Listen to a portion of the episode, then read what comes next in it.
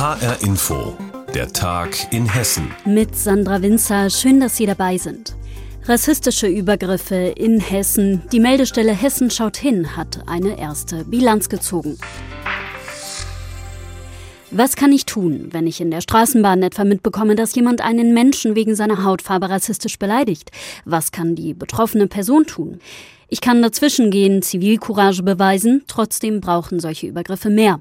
Seit etwas mehr als einem Jahr gibt es in Frankfurt die Meldestelle hessenschauthin.de, eine Anlaufstelle für Betroffene von rechter und rassistischer Gewalt. Sie ist von der Frankfurter Beratungsstelle Response der Bildungsstätte Anne Frank ins Leben gerufen und jetzt haben die Verantwortlichen eine erste Bilanz gezogen. HR-Reporter Frank Angermund mit Einzelheiten. Sie werden beleidigt, geschubst, bespuckt, mit Waffen bedroht, verprügelt oder wie in Hanau ermordet. Menschen aus Hessen, die eine andere Hautfarbe haben oder gebrochen Deutsch sprechen. 302 rechte und rassistische Übergriffe sind im letzten Jahr bei der Meldestelle Hessen schaut hin angezeigt worden. 184 Betroffene sind anschließend von Response beraten worden. Dazu kommen mehr als 60 Beratungen nach den Morden von Hanau.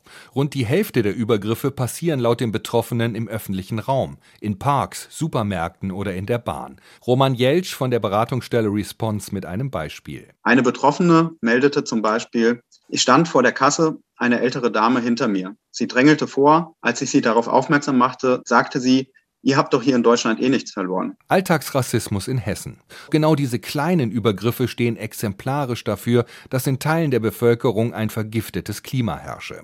Die Folge könne rechter Terror sein, wie in Hanau, sagt Lisa Persinen. Weitere bekannte hessische Fälle aus der jüngeren Vergangenheit ist der Mord an Walter Lübcke, der Messerangriff auf Ahmed I, die Angriffe in Wächtersbach und Taunusstein und die Drohbriefe des NSU 2.0. Gerade der Alltagsrassismus macht den Betroffenen zu schaffen. Zum einen wählen viele Täter ihre Opfer zufällig aus. Zum anderen steigt die Zahl rechter Übergriffe in der Nachbarschaft, sagt Roman Jeltsch. Spielende Kinder wurden rassistisch angeschrien und verjagt eine junge Frau beim Spazierengehen mit ihrem Hund bespuckt, rassistisch und sexistisch angeschrien. In Treppenhäusern wurden rassistische und diffamierende Zettel aufgehängt oder in Briefkästen eingeworfen. Solche Übergriffe würden oft als Streit unter Nachbarn abgetan. Doch die Betroffenen würden von ganzen Mobbing-Serien berichten.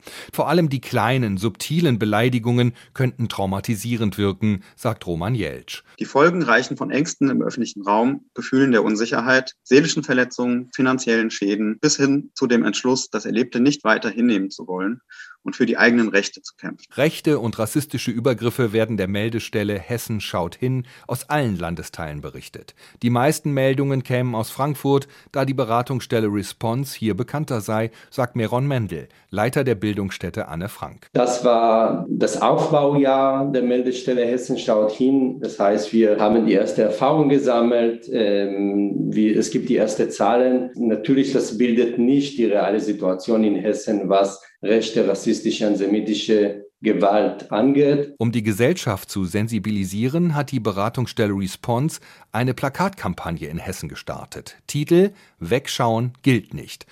Rechte und rassistische Übergriffe. Die Meldestelle Hessen schaut hin, hat nach einem Jahr eine erste Bilanz gezogen. Vielen Dank, Frank Angermund.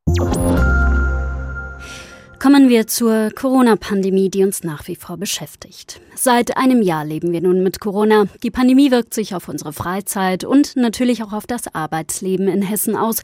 Viele Menschen sind in Kurzarbeit, einige sitzen im Homeoffice, andere sind arbeitslos. Die Arbeitslosigkeit hat sich auf einem höheren Niveau eingependelt als vor Corona-Zeiten. Die Regionaldirektion Hessen der Bundesagentur für Arbeit hat ermittelt, die Zahl ist von 150.000 arbeitslosen Menschen auf 185.000 100.000 Menschen ohne Arbeit in Hessen gestiegen. Einzelheiten zu dem Thema kommen jetzt von Reporterin Jutta Nieswand aus der HR Info Wirtschaftsredaktion. In der Küche des Best Western Hotels Friedberger Warte in Frankfurt. Ein paar Auszubildende üben sich an neuen Gerichten, doch ansonsten ist hier nicht viel los. Küchenchef Kai Pfadenhauer arbeitet derzeit auch nur zwei Tage die Woche und ist dann mit Verwaltungsaufgaben beschäftigt. Er erinnert sich noch gut an den Beginn der Corona-Pandemie, als sein Vollzeitjob auf einen Schlag auf 0 Prozent eingebrochen ist. Finanziell ganz am Anfang, muss ich sagen, war es eine Herausforderung von 100 Prozent auf 60 bzw. 67 Prozent gekürzt zu sein. Man muss sich äh, schon dran gewöhnen und hier und da auch ein bisschen einschränken, das auf jeden Fall. Sein Job dreht sich derzeit nur noch um das Thema Organisation. Wie Dienstpläne zu schreiben oder Kurzarbeiterstunden zu berechnen. Gekocht hat er hier schon seit einem Jahr nicht mehr. Das Kochen, ich vermisse den Berufsalltag, ich vermisse auch den, selbst den Stress, den man hat, über den man sonst manchmal flucht. Ja, den wünscht man sich äh, jetzt natürlich wieder herbei. Ja. Und bestätigt Hotelchef Michael Mauersberger. Auch jetzt ist das Hotel nur mäßig gebucht mit einer Belegung von 20 bis 30 Prozent. Für die 54 Arbeitsplätze im Hotel heißt das? Aktuell sind noch alle an Bord. Es gab zwei Verträge, die ausliefen und die wir nicht verlängert haben. Aber ansonsten sind alle Mitarbeiter weiter beschäftigt bei uns. Der Großteil ist nach wie vor in Kurzarbeit. Und die Stellen will er vorläufig auch nicht nachbesetzen. So machen das derzeit viele Unternehmen in Hessen und das hat Folgen für den gesamten Arbeitsmarkt, so Frank Martin, Geschäftsführer der Regionaldirektion Hessen der Bundesagentur für Arbeit. Das Hauptproblem ist letztlich letztes Jahr zwischen April und August entstanden, weil wir in diesem Zeitfenster zwar keinen deutlichen Anstieg der Arbeitslosigkeit hatten, aber doch in nennenswertem Umfang die Unternehmen sich stark zurückgehalten haben mit Einstellungen. Für die Unternehmen ist die Lage wirtschaftlich zu unsicher, vor allem in verarbeitendem Gewerbe, Handel, Gastronomie und Hotellerie. Wir haben in der Spitze fast 500.000 hessische Kurzarbeiterinnen und Kurzarbeiter im Frühjahr letzten Jahres gehabt. Das Ganze ist dann zurückgegangen bis Oktober letzten Jahres auf etwa nur noch die Hälfte des Niveaus und seit November, Dezember dann wieder ansteigend durch den neuen Lockdown. Insgesamt hat die Regionaldirektion Hessen rund zwei Milliarden Euro bisher ausgezahlt. Dieses Kurzarbeitergeld hat auch dem Best Western Friedberger Warte in Frankfurt geholfen, sagt Hotelchef Michael Mauersberger. Ansonsten hilft zum Überleben des Hotels ein Darlehen, denn jeden Monat wird derzeit ein dickes Minus erwirtschaftet. Seine Hoffnung? Dass es ab April oder Mai spätestens wieder besser wird, schrittweise. Und solange die Kurzarbeit noch existiert, können wir auch mit 45, 50 Prozent dann wenigstens verlustfrei arbeiten und agieren. Aber ich mache mir tatsächlich Gedanken, was mal 2022 passieren wird, wenn es keine Kurzarbeit mehr gibt. Er setzt aber weiter darauf, seine Mitarbeiter halten zu können. Denn wenn es wieder losgeht, braucht er jede Hand, sagt er. Ein Jahr Leben mit Corona. Jutta Nieswand hat zum hessischen Arbeitsmarkt recherchiert. Vielen Dank. Fahrradfahren ist ein Megatrend. Das sagt der ADFC, der Allgemeine Deutsche Fahrradclub. Er hat jetzt den großen Fahrradklimatest vorgestellt. Alle zwei Jahre wird er gemacht. Große Städte mit viel Radverkehr sind hip und angesagt und die Städte haben das kapiert und schaffen mehr Radwege. Hilft ja auch gegen die Luftverschmutzung. Aber noch immer gibt es Nachholbedarf bei den Noten, hat HR Hessen-Reporterin Andrea Bonhagen festgestellt. Wiesbaden hat sich von einer 4 auf eine 3 minus verbessert. Die Stadt kletterte unter vergleichbaren Städten von Platz 25 auf Platz 7 und hat vermutlich dauerhaft die ewige rote Laterne abgegeben. Hier ein paar erfreute Radlerinnen und Radler. Ich habe das Gefühl, dass es besser geworden ist. Natürlich sind die Spuren jetzt ein bisschen breiter geworden, haben sie oft äh, auch am Ring oben breiter gemacht. Es ist viel gemacht worden. Es gibt immer mehr Leute, die Fahrrad fahren wollen, auch die E-Bikes. Eine Stadt, die viel Fahrrad fährt, ist insgesamt viel entspannter und cooler. Also vor allem gibt es auch super viele Leihstationen jetzt. In vier Jahren wurden 40 neue Radkilometer geschaffen. Die Planung war zum Teil knifflig. Dezernent Andreas Kowol. Wir sind hoch erfreut über das hervorragende Ergebnis als Aufholer des Jahres. Die wichtigsten Maßnahmen sind der Bau von Radwegen, von sicheren Radwegen und auch die durchaus umstrittene Maßnahme, eine Umweltspur auf dem ersten Ring zu schaffen, die eigentlich für den Busverkehr gedacht ist. Noch sind die Radelnden in der Minderheit. Die Bus- und Fahrradspur ist zum Teil leer, die Autos stauen sich daneben. Kowol wurde auf Facebook zum Teil hart angegangen. Aber die neuen Wege könnten zum Radfahren motivieren. In Frankfurt haben Räder schon einen Verkehrsanteil von 20 Prozent. Dabei ist es nicht gefahrlos. Die Unfallstatistik zeigt hohe Zahlen im hessischen Vergleich. Gegen Hindernisse auf den Wegen gibt es nun eine Taskforce. Frankfurt ist nach Hannover und Bremen nach der ADFC-Umfrage die fahrradfreundlichste unter den großen Großstädten in Deutschland. Dezernent Klaus Österling. Wir haben beispielsweise letztes Jahr 4800 neue Fahrradstände geschaffen haben Kreuzungen sicherer gestaltet. Mit den Grünen als stärkste Partei wird das so weitergehen. Richtig schlecht läuft es dagegen zum Beispiel in Bad Hersfeld. Der Fahrradclub kritisiert, hier fehle sogar die Bereitschaft, etwas zu verbessern.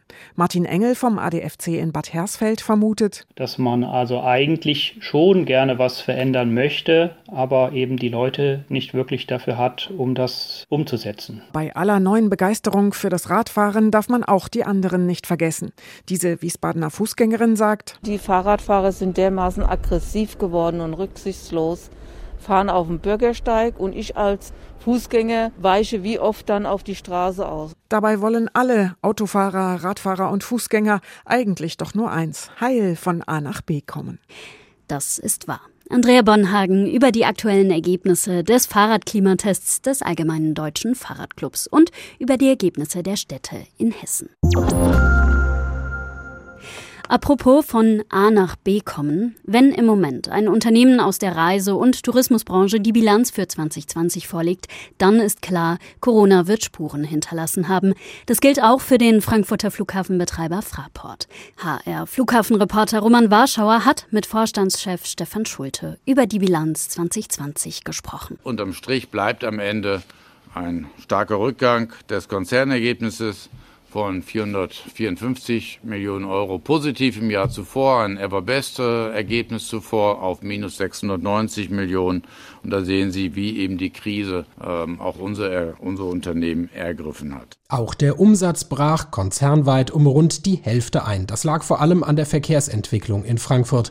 Im Gesamtjahr 2020 waren 73 Prozent weniger Reisende an Deutschlands größtem Flughafen unterwegs. Das ist ohne Frage ein drastischer Rückgang. Dennoch steht für Yvonne Ziegler, Professorin für Luftfahrtmanagement an der Frankfurt University of Applied Sciences, der Frankfurter Flughafen im Vergleich zu anderen Flughäfen ganz gut da. Das liege daran, dass Fraport recht breit aufgestellt sei, sagt sie. Zum Beispiel der Frachtbereich hatte nur Einbrüche von 9 Prozent, konnte da also einen Teil auch kompensieren. Die Fraport hat auch Engagements im Ausland. Sie, also fast ein Drittel ihres ähm, Geschäfts ähm, wird im Ausland erwirtschaftet. Klar ist trotzdem, Fraport muss angesichts der wegbrechenden Einnahmen sparen. Das hat der Konzern getan. Am Terminal 3 im Süden des Flughafens etwa wird zwar weitergebaut, allerdings mit angezogener Handbremse. Das spart schon rund 100 Millionen Euro im Jahr und vor allem spart Fraport am Personal.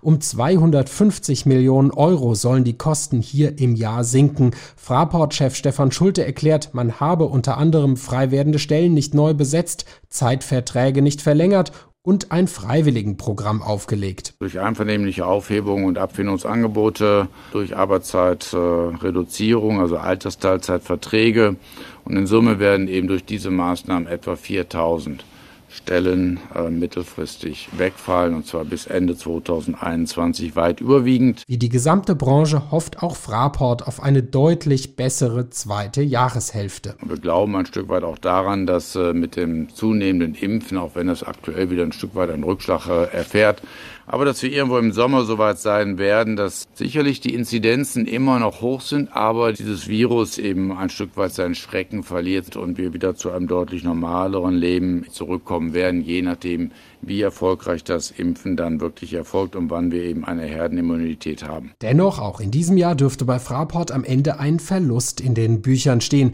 denn die Passagierzahlen werden weit vom Vorkrisenniveau entfernt bleiben. Im besten Fall rechnet der Flughafen mit 25 Millionen Passagieren im Jahr 2021. Die Bilanz des Flughafenbetreibers Fraport für 2020. Roman Warschauer hat sie zusammengefasst. Und das war der Tag in Hessen mit Sandra Winzer. Die Sendung finden Sie täglich auch als Podcast auf hrinforadio.de.